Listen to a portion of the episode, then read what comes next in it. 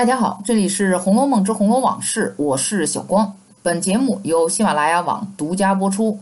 你可以在新浪微博当中搜索“小光九幺零”，小是佛小的小，光是阳光的光。同时，节目当中有圈子，欢迎大家进入。《红楼梦》中人物众多，那是我们都知道的。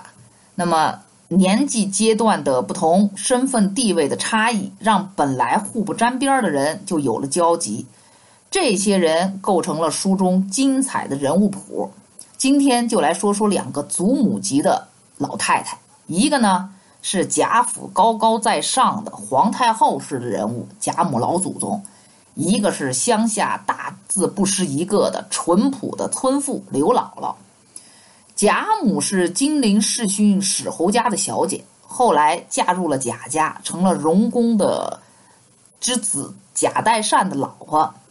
是贾府当中最有权力的一个女人。平常的日子那是众星拱月，吃的是山珍海味，穿的是绫罗绸缎，出门有轿夫台，在家有侍女相扶，没事儿就喝酒赏花、游山玩水、看戏喝茶，住的呢那是深宅大院，鸟语花香之地，真真是个会享福的老太太，生活的有滋有味，快活似神仙呢。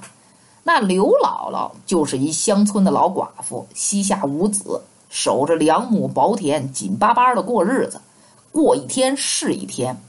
没成想被女婿狗儿接过来照顾外孙和外孙女，这也算是不孤单，有人养活了。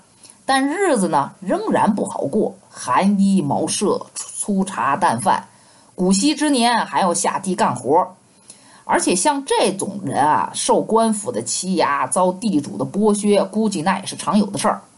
就是这么两个八竿子也打不着的老太太，却因为一次机缘走到了一起。因为一进的时候，刘姥姥打秋风搞了二十两银子加一吊钱回去，让狗儿全家还有自己是顺利的度过了一冬，而且应该还过了一个不错的年。于是呢，来年开春，新鲜瓜果蔬菜一成熟，就带着感恩的心再次走进了贾府，这也就成就了两个祖母级人物的第一次见面的机会。而这个时候的老祖宗贾母也正想个击鼓的老人家说说话，说请了来见我，正是瞌睡碰到了枕头，无脚不成书。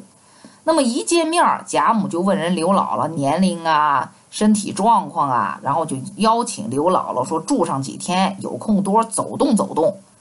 那两个老太太在这一席话之后就拉近了距离。再后来呢，就是我们熟悉的刘姥姥进了和年画一样的大观园。哎呦呵，这一路上行来是吃喝玩乐，有自干被娱乐啊，也有贾母的惜老怜贫，不断的提示着凤姐说不要拿她开玩笑，打趣她。临走呢，又是赠银又是赠物的慷慨之极，这个就有了后来刘姥姥在贾府败落之后的三进。当然，刘姥姥本身也是自带报恩的心态，在二进的时候就说了嘛，说今年多打了两担粮食，瓜果菜蔬也丰富。那么三进的时候呢，凤姐儿重病在床，从手腕子上面退下一金镯子给刘姥姥，说要她替自己祈祷啊。可人刘姥姥却说：“说姑奶奶不用这个，等姑奶奶好了，要花什么自己去花去吧。”而且在同一回，也就是一百一十三回当中，还在念叨着人贾府这几年对自己的大恩，现如今更是滴水之恩当涌泉相报，钱财之物当取之有道，绝不会和马道婆一般的，又见钱眼开，更不会说是趁人之危落井下石。那么贫穷的刘姥姥虽然说日子过得依旧贫穷，但健康的活着。相反呢，原来锦衣玉食的贾母，却在贾府败落、宁府被抄之后，惶惶不可终日的悲惨的死了。这结局啊，也着实让人叹息。其实贾母虽然在鲜花着锦、烈火烹油的时候潇洒的活着。但我仍然觉得蛮同情他的。那身处高位，或许只有他自己才知道，什么叫做高处不胜寒吧。那尊他的人有，但往往是又敬而远之，大多数呢都在明里暗里是阿谀奉承、打拍马屁、上下讨好。这老太太啊，时不时的都处在一种虚伪之中。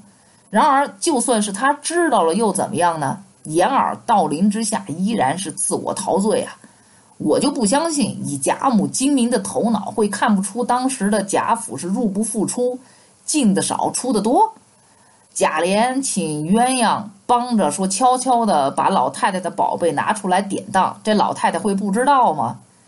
你以为以鸳鸯那忠于贾母的个性，会不提前知会这老太太就自作主张吗？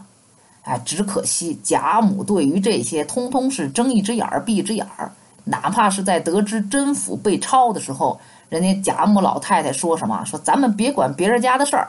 且商量，咱们八月十五赏月是正经。那么，对家中子孙的疏于管教，对宝玉的溺爱，内因外因之下，整个贾府终于是呼啦啦似大厦倾。贾母也算是起到了一个不大不小的助推的动力吧。所以说，贾母和刘姥姥，一个是先甜后苦，一个是先苦后甜。一悲一喜，也着实让人唏嘘啊。那好，那今天的《红楼梦之红楼往事》呢，就到这里结束。我是小光，喜欢的朋友可以加我们的微信八二四幺四幺九五五。本节目由喜马拉雅网独家播出，欢迎大家下次继续收听。